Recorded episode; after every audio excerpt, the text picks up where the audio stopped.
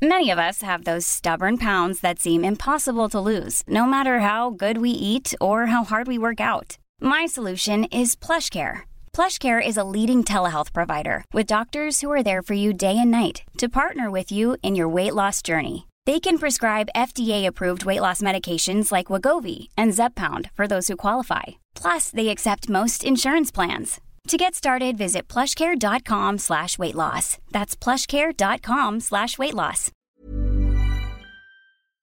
Heraldo Radio 98.5 FM, una estación de Heraldo Media Group, transmitiendo desde Avenida Insurgente Sur 1271, Torre Carrachi, con 100.000 watts de potencia radiada. Porque el mundo actual no se entendería sin la economía y los negocios. Acompaña a Mario Maldonado, el columnista de negocios más joven y objetivo del periodismo financiero, en su programa Bitácora de Negocios. Is it easy just to try it? Is it the same old life? Well, is it liberating just to be so fine? Happens all the time.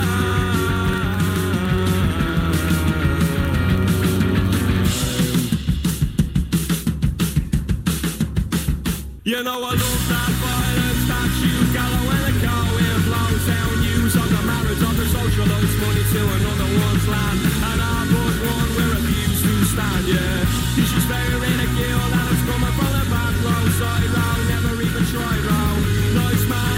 ¿Qué tal? ¿Cómo está? Muy buenos días. Bienvenidos a Bitácora de Negocios. Yo soy Mario Maldonado y me da mucho gusto saludarlo en este martes 31 de marzo del 2020.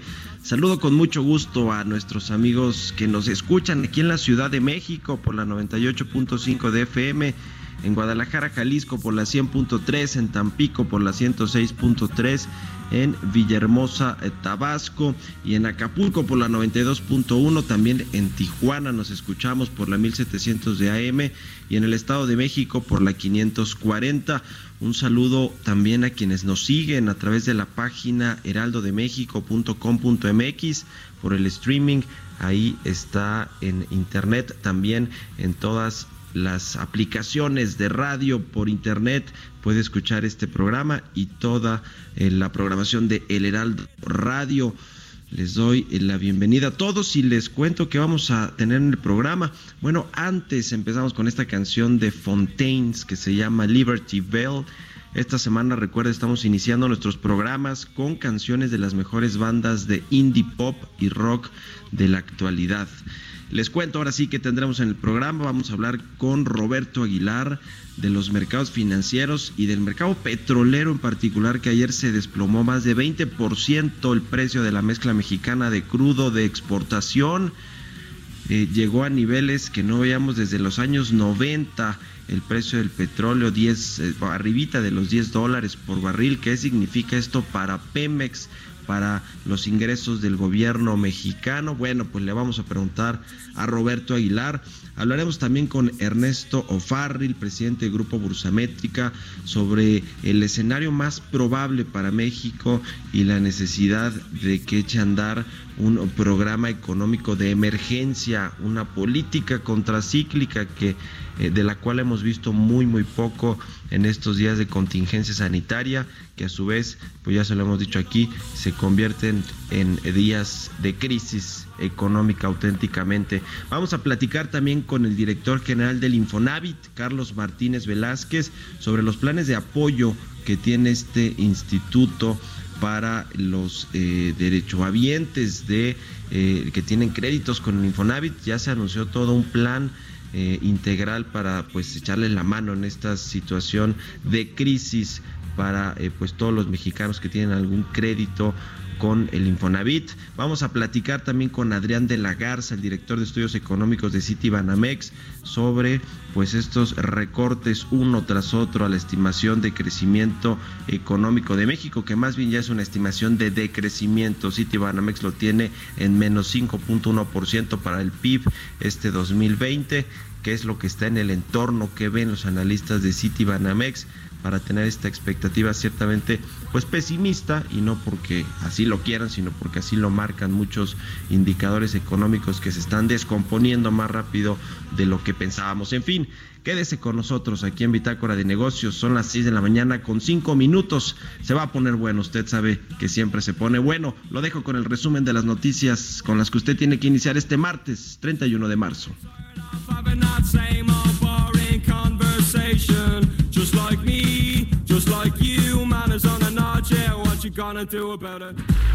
El resumen.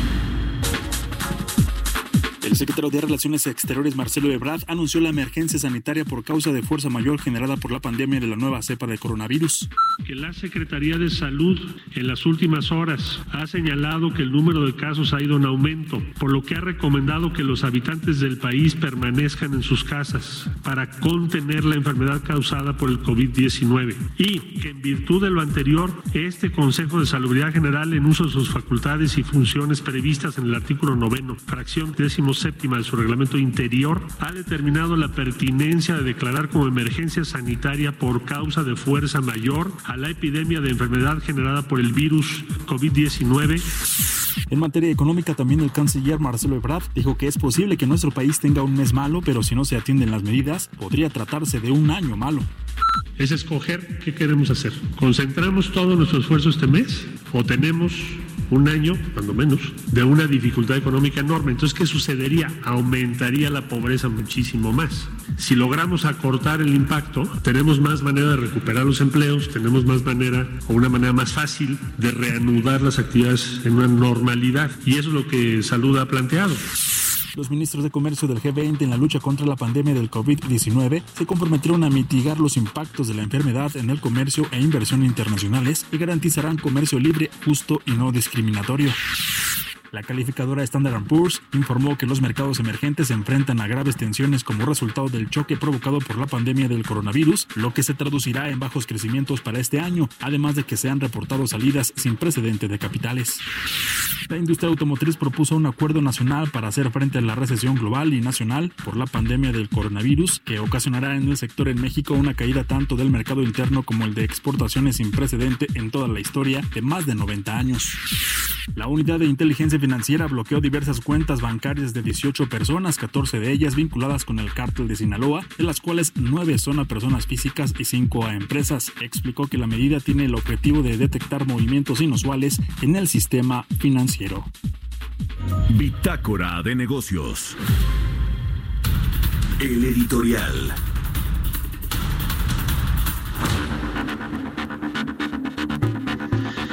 Y bueno, pues en medio de esta crisis sanitaria, esta crisis de salud que están viviendo muchos países en el mundo, ayer se actualizó ya la cifra de contagios, de casos positivos de COVID-19, eh, 1094 casos que han dado positivo, eh, 28 decesos y una fase de ascenso rápido. Eso fue lo que dijo ayer Hugo López Gatel, el subsecretario de Salud, quien además dijo que la emergencia va a extenderse hasta el 30 de abril, es decir, que eh, se conmina, se exhorta a la gente a no salir de sus casas a menos que sus actividades sean muy importantes, es decir, no esenciales para eh, pues eh, eh, para el país en términos generales, si es posible quedarse en su casa, eso es lo que ya están llamando las autoridades. Y bueno, pues en el lado económico las cosas no solo no pintan bien, sino cada vez pintan peor y no es porque yo quiera alarmarlo, pero ayer en, en- mientras en el mundo eh, la, recesión y la crisis económica comienza a tener los primeros estragos ya en materia de empleo, de solicitudes de desempleo, por ejemplo en Estados Unidos, en eh, pues en muchos rubros importantes como el sector turismo, de las aerolíneas, el sector de consumo, los restaurantes, todo lo que pues se ve afectado en primera instancia tras un aislamiento social. Bueno, pues en medio de esto, la guerra de precios del petróleo entre, Estados- entre Arabia Saudita y Rusia, que no se ponen de acuerdo para reducir la producción ante el exceso de oferta que hay en el mundo de petróleo, pues ayer tiró la mezcla mexicana, ya le decía, pues a niveles mínimos históricos que no veíamos desde los 90 y que bueno, pues esto le genera un gran problema al gobierno en términos de ingresos y también a petróleos mexicanos lo, lo ponen entredicho porque de por sí pues ya le bajaron la calificación crediticia esta semana, eh, la semana pasada, perdón, por parte de Standard Poor's, pero en medio de todo esto, pues ¿qué está haciendo el gobierno? Se dice que la próxima semana o por ahí del 4 de abril se va a presentar finalmente un paquete de medidas contracíclicas para hacerle frente a esta recesión económica que en México, créame, parece que no solo va a ser una crisis, una recesión, sino una depresión auténticamente, porque pues entre todos los estimados de caída en la actividad económica, México parece que es uno de los que lidera los peores pronósticos, desde el que va a menos 7% hasta el que va a menos 5.1%, que es el caso de City Banamex. Y aquí lo que yo me pregunto es dónde están las autoridades hacendarias. Ayer salía Marcelo Ebrard, por ejemplo, en la conferencia de este Consejo de Salubridad Nacional o Consejo General de Salubridad, pues para hablar de que necesitamos contener este problema en el siguiente mes para evitar la pérdida de empleos masivamente y de la economía. Bueno, pues el, el canciller más bien hablando de economía, como que no, uno no entiende, ahí estaba el secretario de salud, estaba el subsecretario y fue Marcelo Ebrard quien llevó la voz cantante. De verdad que uno no entiende lo que sucede en esta, en este gobierno, en esta autodenominada cuarta transformación, que pues yo creo que ya se va a quedar ni en cuarta ni en tercera, sino en primera velocidad con esta crisis que le cayó encima. Pero pues sí, Arturo Herrera eh, de por sí lo, vemos como cuando sale públicamente un tanto nervioso, sus gestos eh, de, de, pronto dicen mucho más de lo que dice Arturo Herrera en los micrófonos, pero pues ahora no vemos que haya medidas claras para salvar la economía. Hay eh, eh, quien, quien le grita auténticamente a Arturo Herrera desde el lado de los analistas, de los bancos, de los empresarios, que echan a andar planes fiscales que, que, funcionen como en otros países. Y bueno, pues ayer se lo dijo claramente a Carlos Ursúa en su columna del Universal, aquí se la contamos muy tempranito, donde le dice que pues una de las claves es el déficit fiscal, casi casi que se dejen de cosas y que vayan a pedir dinero para inyectárselo a la economía mexicana vía deducciones fiscales, vía planes y gastos en, en, infraestructura y en apoyos directos a familias, empresas. A ver qué presentan el próximo 4 de abril, que es cuando supuestamente se va a anunciar este plan de contingencia para pues eh, hacerle frente a esta crisis económica. Ojalá de verdad que México reaccione de una vez por todas antes de que se desfonde el país y con ello pues todos los que estamos en ese barco. ¿Usted qué opina? Escríbanos a la cuenta de Twitter arroba Heraldo de México y a mi cuenta personal arroba Mario Mal. Son las 6 de la mañana con 13 minutos. Mercados bursátiles. Roberto Aguilar ya está en la línea telefónica. Mi querido Robert, ¿cómo ves tú el barco, Robert? ¿Hacia, ¿Nos van a cantar las del Titanic o no? Yo creo que ya están sonando, Mario. ¿Cómo estás? Muy buenos días, me da mucho gusto saludarte. Sí, yo creo que ya están sonando estos acordes. Hoy es 31 de marzo, cierre de mes y trimestre. Es el peor, por lo menos para las bolsas desde 2008, Mario. Y esto, este, esta fecha podría animar un poco al mercado por la reconformación de fondos y posiciones de inversionistas. Luego hay que el cinturón para el miércoles, porque ya con esta muchos fondos, pues estarán incluso eh, deshaciéndose de posiciones, tanto en renta fija como en renta variable, y esto, Mario, podría afectar a los bonos de Pemex, que aunque no están en el nivel de bonos basura, pues están acercándose a, este, justamente a perfiles que los bonos por, iniciativa propia o por reglas internas ya no pueden mantener en su cartera. Así es que eso hay que esperarlo también. Ya los futuros de los mercados de Estados Unidos en negativo y repunta ligeramente el precio del petróleo, un dólar. Esto está ayudando quizás también al tipo de cambio, Mario, que en estos momentos pues ayer, eh, bueno, ya está debajo de los 24 pesos por dólar, está en 23.88 para ser exactos. Pero fíjate que terminaríamos marzo, que sería el mes más volátil para el tipo de cambio desde noviembre de 2016, cuando aquellas elecciones en Estados Unidos que le dieron el triunfo a Donald Trump. Y otra cuestión interesante, Mario, es que ayer nos enteramos, nos dieron a conocer una buena noticia, es que en marzo la actividad manufacturera de China sorpresivamente reportó un incremento respecto al mes anterior, lo que algunos analistas interpretaron como una señal de que la economía asiática habría tocado fondo en la caída provocada por la pandemia. La mala noticia es que la Oficina General de Estadísticas de China, es decir, su propio INEGI, atribuyó el número a la baja tasa de comparación de febrero y algunos resultados de los primeros planes de apoyo del gobierno, pero que la lectura no mostró una estabilización de justamente de la actividad económica.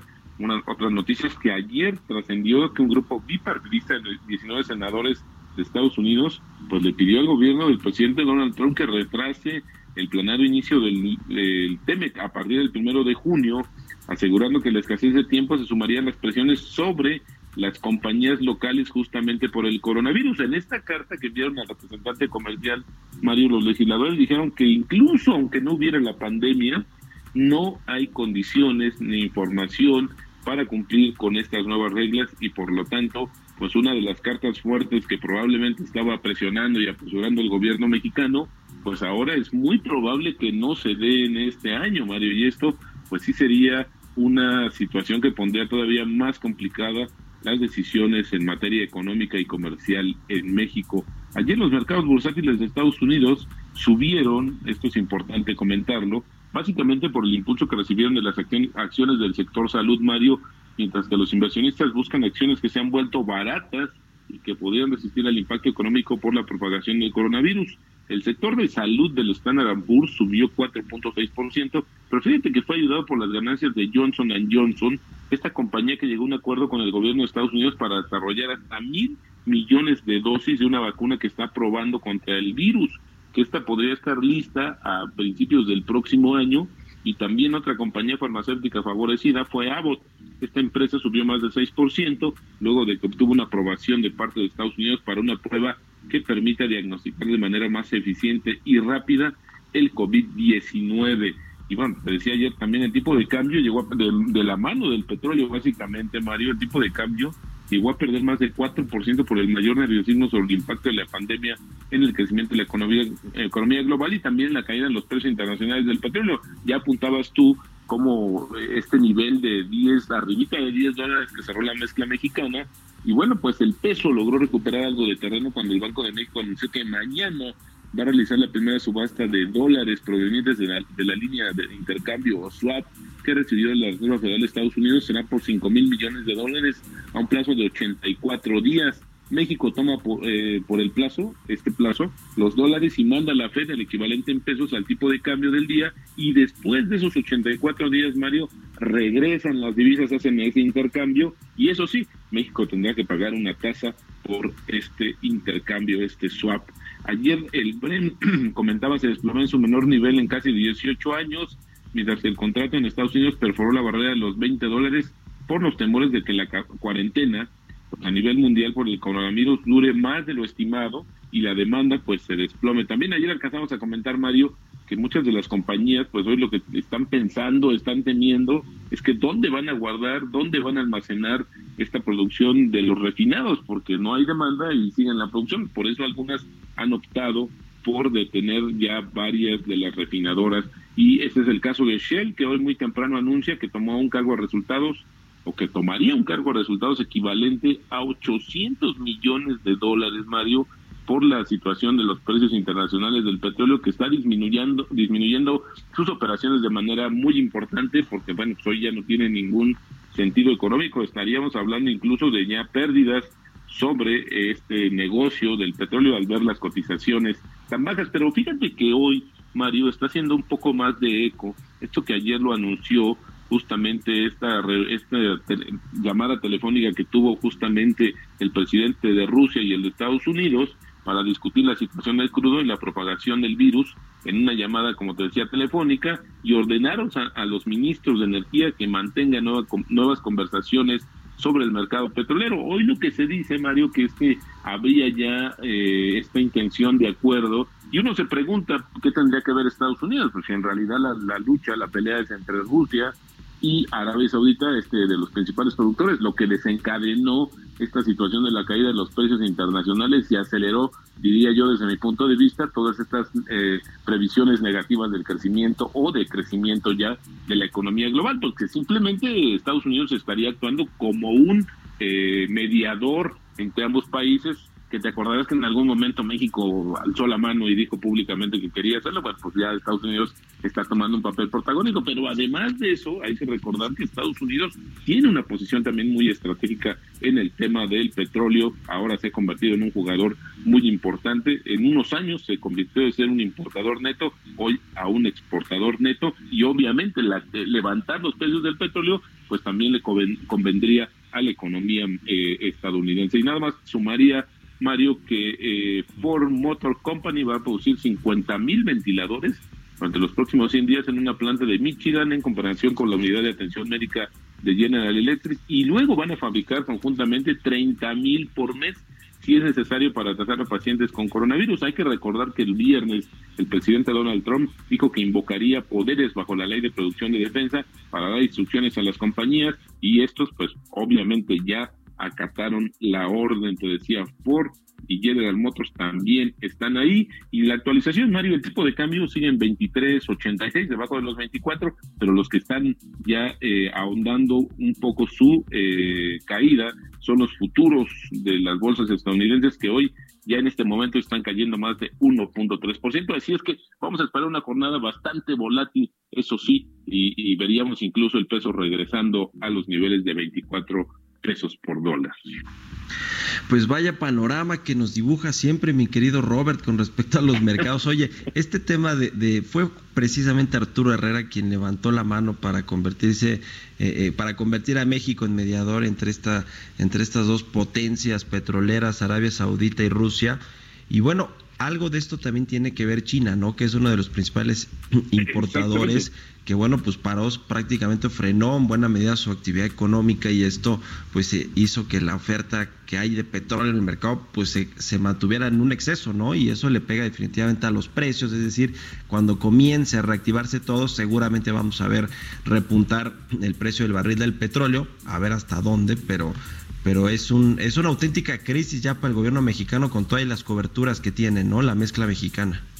Totalmente, y ayer se dieron a conocer justamente el balance más reciente de las cuentas nacionales y ahí vemos ya una caída también en los ingresos petroleros y una caída del cobro de impuestos, Mario. Yo no sé de dónde el presidente saca el dato de que ha subido la recaudación, cuando al contrario no hay actividad económica, está en desaceleración, no podrías también cobrar impuestos. Esto no es una situación eh, que se pueda explicar y yo quisiera hacer más yo quisiera sí ser más optimista y creo, Mario, que este dato que nos dieron a conocer ayer de, China, lo que hace es que el rebote, por lo menos momentáneo, lo que se ve en la gráfica, es como una V, que así se esperaría que fuera el rebote de la economía global y de algunas otras economías. El caso de la economía mexicana yo creo que no va a ser el mismo. Ahí vamos a ver un efecto como de una U que se va a prolongar la desaceleración un tiempo hacia abajo y vamos a tardar todavía en recuperar. Y esto pues podría ser, me atrevería a decirlo, cortesía del gobierno en turno, Mario. Pues ahí está, mi querido Robert. Muchas gracias y muy buenos días. contacto, Mario. Muy buenos días. Roberto Aguilar en Twitter, Roberto H. Sígalo, son las 6 con 24. Mario Maldonado en Bitácora de Negocios. Está en la línea telefónica Ernesto Ofarri, el presidente del Grupo Bursamétrica, quien nos va a platicar de los escenarios que tiene México precisamente frente a esta eh, crisis o esta recesión económica global. Ya el Fondo Monetario Internacional dijo que podría ser incluso peor que la gran recesión del 2008-2009. ¿Cómo estás, mi querido Ernesto? Buenos días. ¿Cómo te va, Mario? Muy buenos días a todos. Pues, ¿cómo la pues, ves? Eh, abonando lo que se ha comentado aquí, eh, lo que nosotros estamos viendo ya para en concreto para México, si estamos metidos en una recesión global muy profunda y que hasta ahora podríamos decir tiene una probabilidad de que no sea muy larga. Los gobiernos están metiendo una cantidad de dinero y los bancos centrales impresionante, ¿no? En el caso de Estados Unidos están metiendo del lado monetario, un programa de creación de dólares por más de 750 mil millones de dólares, los programas de swaps y una serie de, de mecanismos de eh, para que se dé financiamiento a empresas y a individuos, a familias. Es casi un billón de dólares del lado monetario. Y del lado fiscal, 2.2 billones de dólares es el paquete que se concretó en el Congreso y que ya firmó el presidente Trump. Bueno, estamos hablando de, pues casi el 15 o 20% del PIB lo que está eh, por por meterse a la economía de Estados Unidos para sacar la flote. Eh, me llama la atención que lo mismo has estado viendo en otros países donde se están combinando las políticas fiscales extremas, bajando tasas a cero o, ya están negativas, y creando con programas de creación de dinero a través de, de compras de bonos. Pero la semana pasada incluso los bancos centrales se quitaron eh, limitaciones y, ahora sí estamos hablando de una de, políticas monetarias extremas sin límite, ¿no? Eh, y eso combinado con paquetes fiscales, la suma de los paquetes fiscales de los países ricos, parte incluyendo los 2.2 billones de Estados Unidos, ya suman 5 billones de dólares en inglés, 5 trillions. Sí, que fue lo que dijo la OCDE. No, son los países de la OCDE, ¿te refieres a esos? Oye, hablando de, de, los organismos internacionales, el FMI hizo una revisión de los paquetes fiscales que están tomando los países y ahí incluyó a México, por sorpresivo que esto parezca, con, este, eh, eh, con esta medida que está en el Congreso de, de bajar el superávit primario del 0.7% prácticamente a cero y usar más o menos esos 180 mil millones de pesos. El problema es que parece nada, ¿no? Parece nada pues con respecto a lo que se necesita. No es nada. Varios gobiernos de los estados han anunciado también una serie de facilidades de ayudas ante pues, la, digamos, el silencio del gobierno federal. Eh, hemos calculado que no llega a más del 1% del PIB. Bueno, el, el, panorama que vemos enfrente en concreto, de acuerdo a una serie de consultas que hicimos con varios especialistas en la parte de salud, es que nosotros vemos probable un escenario en el que la cresta de las estadísticas que de, contagios, que por cierto hoy le, doy más credibilidad a las estadísticas de China que las de México, le, vamos a tener que estar sumando lo que son las neumonías atípicas en los decesos, ¿no? Pero probablemente la, la parte de contagiados llegue a su cresta, nos dicen los especialistas, a finales de abril y eso haría que lo que ayer nos anunciaron que se prolonga las medidas eh, de aislamiento social o de parálisis de, la actividad económica al 30 de abril, pues eh, nosotros lo, vemos como un escenario probable de que se alarguen hasta mayo. Y pues eh, y después podría venir ya la en la estadística que vieras que ya, ya está resultando la contención. El problema es que vamos a tener una mortalidad probablemente más alta que varios países, porque nos dicen los especialistas, pues tenemos una población joven, pero que tiene sobrepeso, que tiene diabetes, que tiene hipertensión u otras cardiopatías. Estamos hablando más o menos del 20% de la población, ¿no? Entonces, eh, es, es por eso por lo que vemos que sí las medidas de aislamiento social si, van a tener que prolongarse hacia mayo. Y entonces el golpe es brutal porque tienes la recesión mundial, la guerra de precios del petróleo. Ayer vimos la mezcla mexicana tocar los 10 dólares. En términos reales es el precio más bajo de la historia en el petróleo. Eh, además de la guerra de precios, pues tienes el problema de confianza, los agentes económicos en México eh, pero pues en los últimos días hemos visto como el presidente pues parece que ya perdió la brújula y acaba de cancelar con una encuesta Gancito lo de Constellation que hablábamos hace ocho días, la planta cervecera de Mexicali y este fin de semana va y se para en la rumorosa y va ataca a las empresas generadoras de energía limpia. Bueno, pues ya no sabemos para dónde va. Ya no sabemos para dónde va. Ojalá que ayer lo que dijo el canciller de que si se ataca este tema de contener la propagación del COVID-19, en este mes, de aquí al 30 de abril, pues no tengamos un año de, de, de, caída del PIB tan, tan fuerte y tan una crisis tan fuerte. En fin, vamos a, estarlo platicando por aquí, si nos permites, mi querido Ernesto Farril, Nosotros presidente. Estamos estimando una caída del PIB del 5%, es en donde vamos, hemos ido revisando para abajo, para abajo, para abajo. Del 5%, bueno, pues ahí está. Pues muchas gracias, Ernesto Farril, por haber estado con nosotros en Bitácora de Negocios. Muy buenos días, vamos a hacer una pausa, regresamos. Continuamos en un momento con la información más relevante del mundo financiero en Bitácora de Negocios con Mario Maldonado. Regresamos. Heraldo Radio.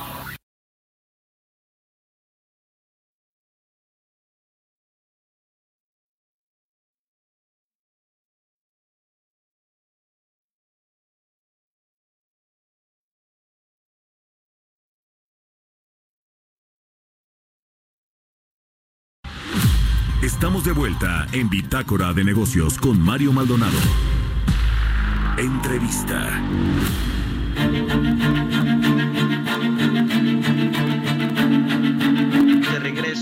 En Bitácora de Negocios, son las 6 con 33 minutos, 6 de la mañana con 33 minutos. Oiga, ayer, eh, más bien la semana pasada, el Infonavit presentó junto con el Fobiste pues un plan de medidas de apoyo para los trabajadores, para los acreditados del instituto, es decir, quienes tienen un crédito hipotecario que lo tramitaron a través del Infonavit.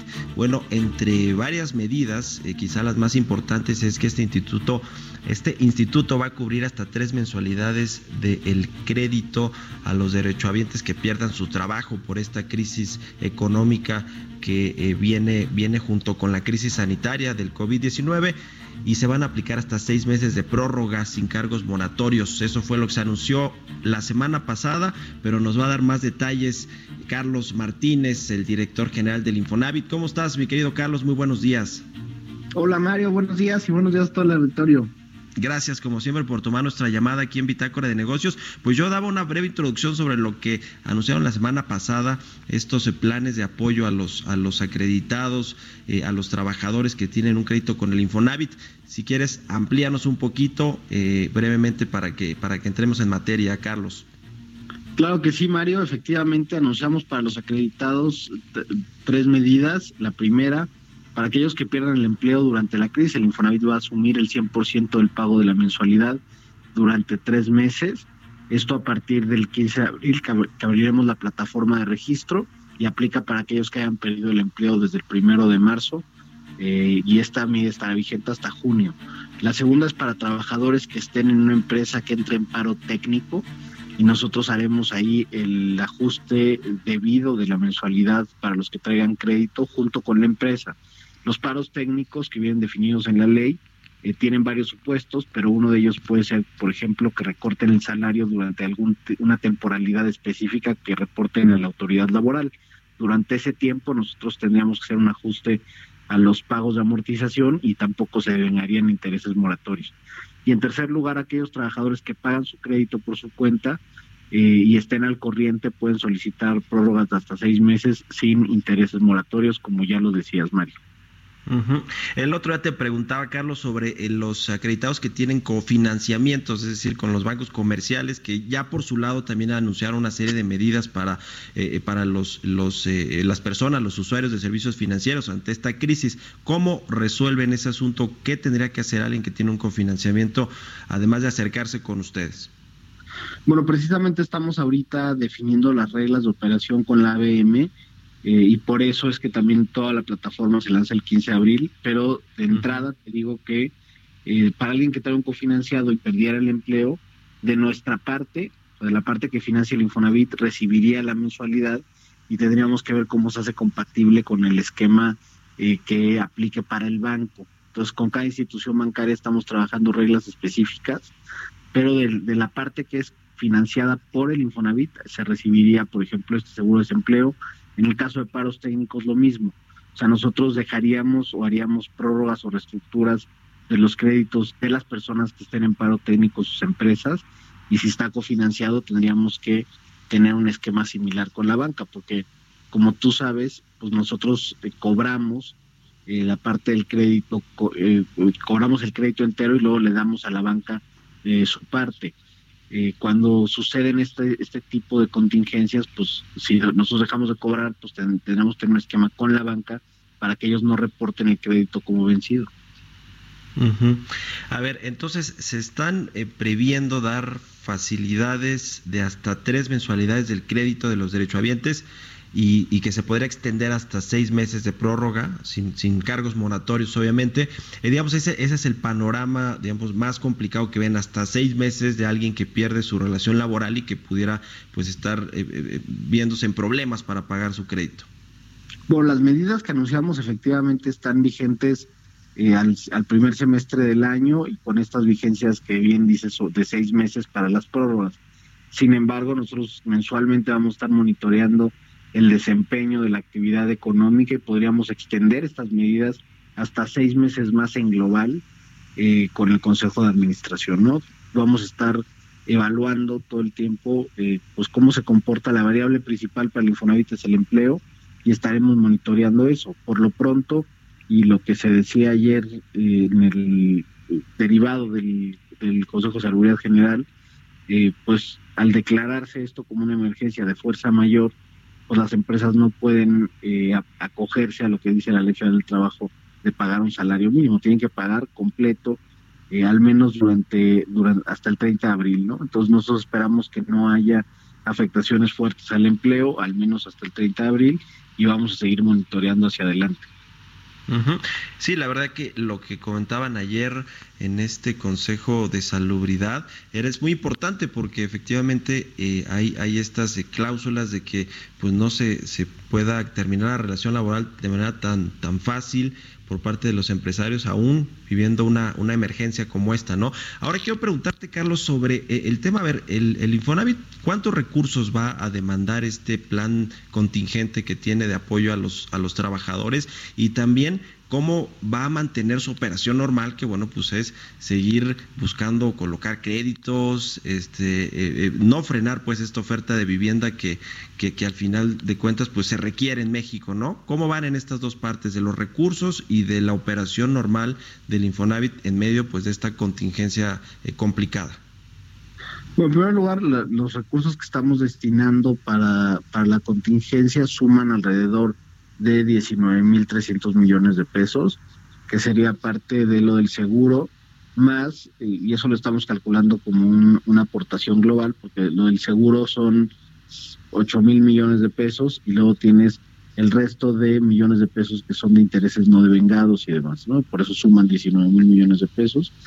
Eh, la realidad es que eso lo tenemos eh, en reservas del el fondo de separación, que hay un fondo de separación de trabajadores que tienen créditos nuevos, más estamos utilizando reservas para los créditos eh, más antiguos porque esta medida de desempleo aplica para todos los créditos sin importar el año de originación eh, y por tanto estamos destinando este total de 8 mil millones de pesos. Eh, con estos recursos que estamos destinando, seguimos cumpliendo con nuestras obligaciones legales, que es pagar un rendimiento de la cuenta de vivienda al final del año para todos los ahorradores, para todos los que no saquen un crédito estamos cumpliendo con el programa de crédito, o sea, no ponemos en riesgo el programa de crédito que más o menos implica erogar 150 mil millones de pesos en el año y eh, tampoco ponemos en riesgo la operación del instituto debido a que desde el año pasado pues generamos ahorros de más o menos 5 mil millones de pesos, que es más o menos la mitad del presupuesto operativo de un año normal, ¿no? Entonces, el año pasado ya habíamos ahorrado eh, pues la mitad de lo que gastaríamos en un año y la verdad es que tampoco vemos ni siquiera adecuaciones presupuestales eh, para la operación en este año, ni siquiera en contingencia. Entonces realmente vemos sólido el tema de, las finanzas y por otro lado en nuestro programa de crédito preveíamos desde el principio tener eh, un rango de más y menos 10%. Eh, tendríamos que prever pues que estemos en la parte eh, hacia abajo de nuestro escenario central y tendríamos que planear cuántos créditos vamos a colocar en el año. Nos vamos a seguir operando. Eh, ayer anunciábamos los trámites que se van a tener que hacer forzosamente en línea. Eh, hay una serie de trámites como por ejemplo las, la consulta de los de, las operaciones patronales, etcétera, que va la, la, la corrección de datos que la gente siempre va a los centros de servicio. Ahí invitamos a que no lo hagan a través del centro de servicio, que se queden en su casa y que lo hagan en línea a través de su banca electrónica en mi cuenta Infonavit. Los trámites que sí se van a mantener presenciales, eh, con cita y sobre todo aquellos que ya hayan empezado los trámites, son los de formalización de crédito, lo de entrega de su cuenta de vivienda para pensionados, ahí estamos agilizando el trámite y haciéndolo prácticamente todo telefónico, pero los trabajadores que eh, sean jubilados y no tengan una cuenta clave bancaria registrada con nosotros eh, y no tengan además cuenta clave, porque hay muchos pensionados que no tienen acceso al sistema financiero, van a tener que ir en persona. Y la última parte es eh, toda la relación con las empresas, va a seguir también operando presencialmente los trámites que se requieran, ¿no? Entonces nosotros continuamos con la originación de créditos, que es lo más importante.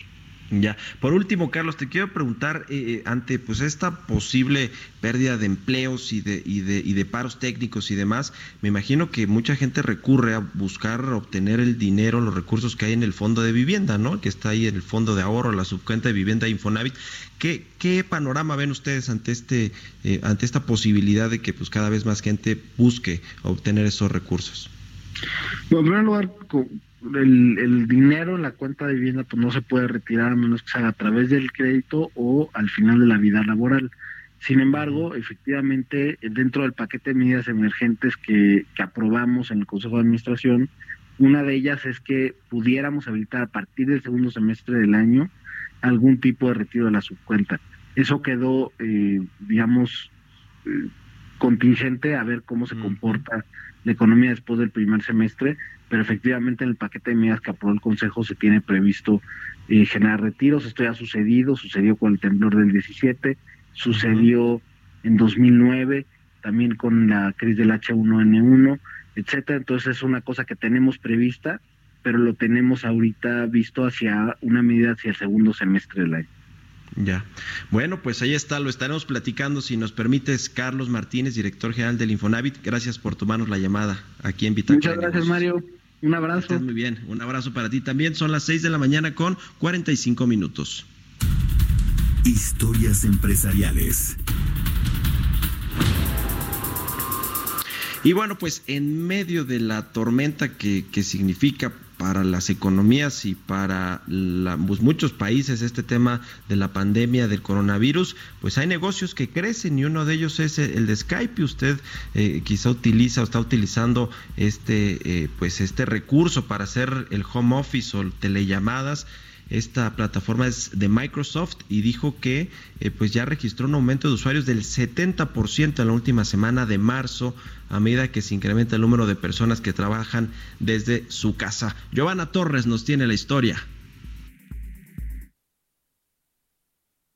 Tenerse conectado con nuestros seres queridos y trabajar vía remota desde casa nunca ha sido tan importante como hasta ahora. Y en este sentido, Microsoft dijo que la plataforma de videollamadas Skype registró un aumento de usuarios de un 70% frente al mes anterior debido a la cuarentena. La compañía creada por Bill Gates compró en 2011 el servicio de videollamadas por 8.500 millones de dólares, en lo que supone la adquisición más agresiva de la historia del mayor fabricante mundial de software. Y hoy, ante la contingencia mundial, Skype es utilizado por 40 millones de personas al día. Una de las funciones más recientes de Skype, llamada Meet Now, permite a los usuarios crear grupos de videollamadas desde un buscador de Internet sin forzar a los participantes a descargar el software, lo que ha derivado en un incremento del 220% en el número de minutos de llamadas entre cuentas. En este aspecto, otros servicios digitales de mensajería y videollamadas como WhatsApp y Facebook Messenger se han visto forzadas a incrementar la capacidad de sus servidores ante el incremento relacionado a la crisis mundial. Para Bitácora de Negocios, Giovanna Torres. Entrevista.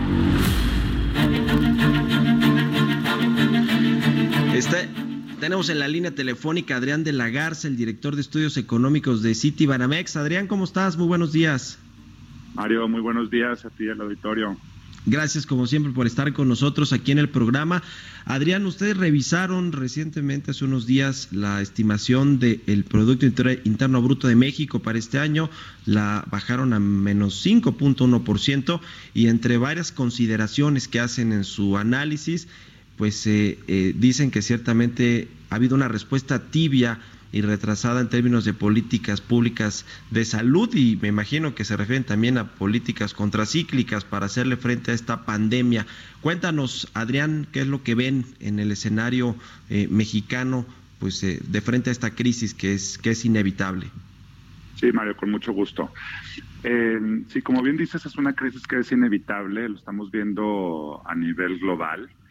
Eh, y esto muy relacionado, desde luego, con... Eh, originalmente veíamos una disrupción a la parte de la oferta, es decir, cierres de fábricas, por ejemplo, en China, que hacían difícil la llegada o la llegada a tiempo también, en, en, el mejor de los casos, de insumos que luego sirven para la producción acá.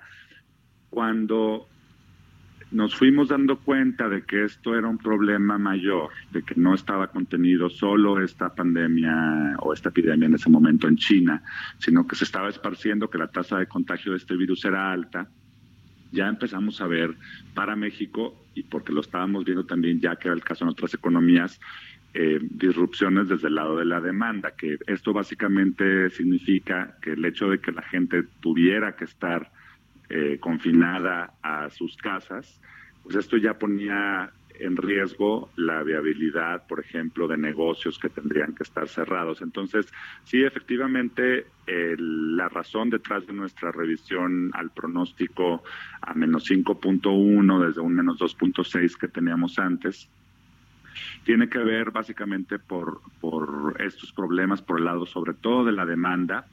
Y sí relacionados, como tú bien decías también, por eh, respuestas relativamente tibias y tardías por parte del gobierno federal, incluso de autoridades locales, tanto por el lado sanitario como por el lado eh, económico. Hemos visto, eh, pues ya nada más los estragos que, que ha, ocasionado esta pandemia en otras economías.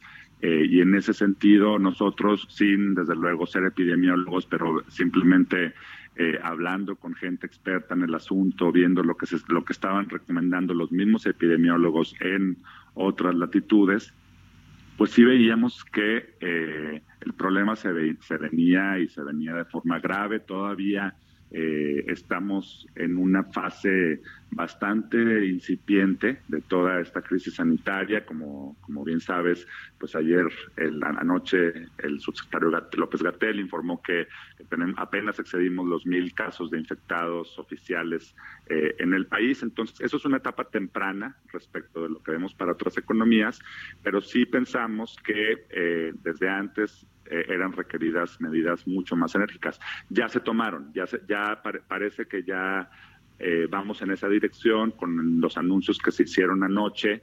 Eh, pues ya ahora sí hay un mensaje, un llamado muy enérgico a la población de mantener en casa. Vemos muy positivo, por ejemplo, el dato que dio también el mismo subsecretario López Gatel de eh, que se ha reducido la movilidad, particularmente en la Ciudad de México, de 60%. Muy positivo en el sentido de que esto va a ayudar a contener la, la crisis sanitaria no es positivo por el lado, desde luego, de lo que decíamos ahorita de la demanda eh, y de que el dinero circule en la economía. Eh, por otro lado, sin embargo, también lo, lo, que sí consideramos que, a pesar de los anuncios de ayer, sigue siendo válido es que no vemos todavía una respuesta enérgica o igualmente enérgica y contundente por el lado económico. Lo que estamos viendo en otras economías son eh, es un reconocimiento por parte del, sobre todo del gobierno federal, de que esta es una crisis muy pronunciada. Eh, el hecho de que la gente tenga que permanecer en sus casas por tantas semanas, pues esto va eh, va efectivamente a hacer que gente pierda empleo, que negocios tengan que cerrar porque tienen deudas que pagar, por ejemplo. Uh -huh. eh, y en este sentido, lo que las medidas que están tomando son de apoyos fiscales muy importantes que van en distintas direcciones y cada gobierno considerará lo propio. Eh, por ejemplo, pensando en términos de eh, subsidios a las empresas condicionados a que no despidan trabajadores, eh, etcétera. Hay distintos tipos de medidas que, que, vemos que hasta este momento no se están tomando en México. Adrián, uno de los debates, eh, diría yo, en materia de, medidas contracíclicas o de qué hacer para salir de esta crisis lo más pronto posible, es el tema de la deuda pública o el déficit público, si el gobierno debe incurrir o no en un mayor déficit público. Ayer Carlos Ursula, ex secretario de Hacienda, en un artículo decía que sí, que no le tengan miedo a eso, que que, que, pues para eso, eh, digamos, en temporadas como estas, para eso es el déficit público, para endeudarte e inyectar los recursos a la economía a través de, del gasto en infraestructura, a través de, de, pues un plan fiscal más agresivo, de, de, ahorros o de condonaciones, en fin. ¿Tú qué opinas de este, de este asunto que creo que yo es de lo más polémico?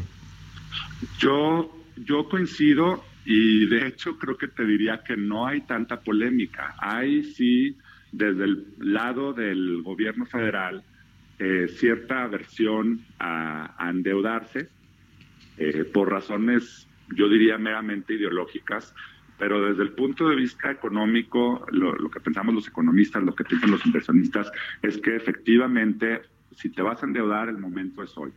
Sí hay un, problema eh, importante con, con, esto porque, bueno, por un lado tienes que conseguir los recursos. Eh, entonces, dada, por ejemplo, una muy baja producción de petróleo esperada, eh, un muy bajo precio del, petróleo también, por el lado petrolero va, va, a haber problemas eh, para, para, percibir esos recursos. Por el lado, por ejemplo, de los ingresos tributarios, también va a haber problemas por una economía tan débil y posiblemente medidas que tengan que tomar de postergación de impuestos justamente porque la gente no está no está trabajando y se están viendo estas disrupciones de forma muy importante. Entonces, eh, todo esto sí, sí ocasiona ciertos, eh, ciertos problemas. Ahora, eh, ya nada más desde el punto de vista de cómo está nuestra deuda respecto del tamaño de nuestra economía comparada con la de otros países, pues son niveles de deuda relativamente bajos, eh, o, por lo menos no muy altos. Entonces hay espacio. El, el, problema que vemos también nosotros, y lo hemos enfatizado múltiples veces en nuestros reportes, es que para conseguir esos recursos, antes de recurrir a los mercados de deuda, hay que tratar de, de buscar los recursos en casa. Y desde nuestra perspectiva, una medida relativamente sencilla pero no tanto desde el punto de vista ideológico, desde la perspectiva del gobierno federal, es reorientar recursos que ya tienes asignados a, ciertos rubros de gasto. Y aquí eh, hemos enfatizado mucho obras de infraestructura muy importantes, eh, como por ejemplo la refinería de Dos Bocas. Más allá de eso, sí hay la posibilidad de endeudarse. Em, el, el, problema también es endeudarse a precios relativamente razonables. Lo que, hemos, lo que ha venido sucediendo es que México ha tenido que pagar una sobretasa por representar un mayor, un mayor riesgo país, justamente porque el gobierno ha decidido eh, destinar recursos a obras que no son rentables. Y en este sentido el espacio para endeudarse a tasas más atractivas, más bajas, es más reducido, pero entonces yo lo que diría es hay espacio y sería óptimo que hiciera hubiera también un cambio de narrativa justamente para que este espacio fuera todavía mayor pues ya veremos las decisiones que tome el gobierno. Te agradezco mucho, Adrián de la Garza, director de estudios económicos de City Banamex, que nos hayas tomado la llamada y muy buenos días. Gracias, Mario. Un saludo y cuídense todos. Gracias también a todos ustedes por haber estado con nosotros. Lo dejo con Sergio Sarmiento y Guadalupe Juárez aquí en las frecuencias de El Heraldo Radio. Nos escuchamos mañana a las 6 de la mañana. Muy buenos días.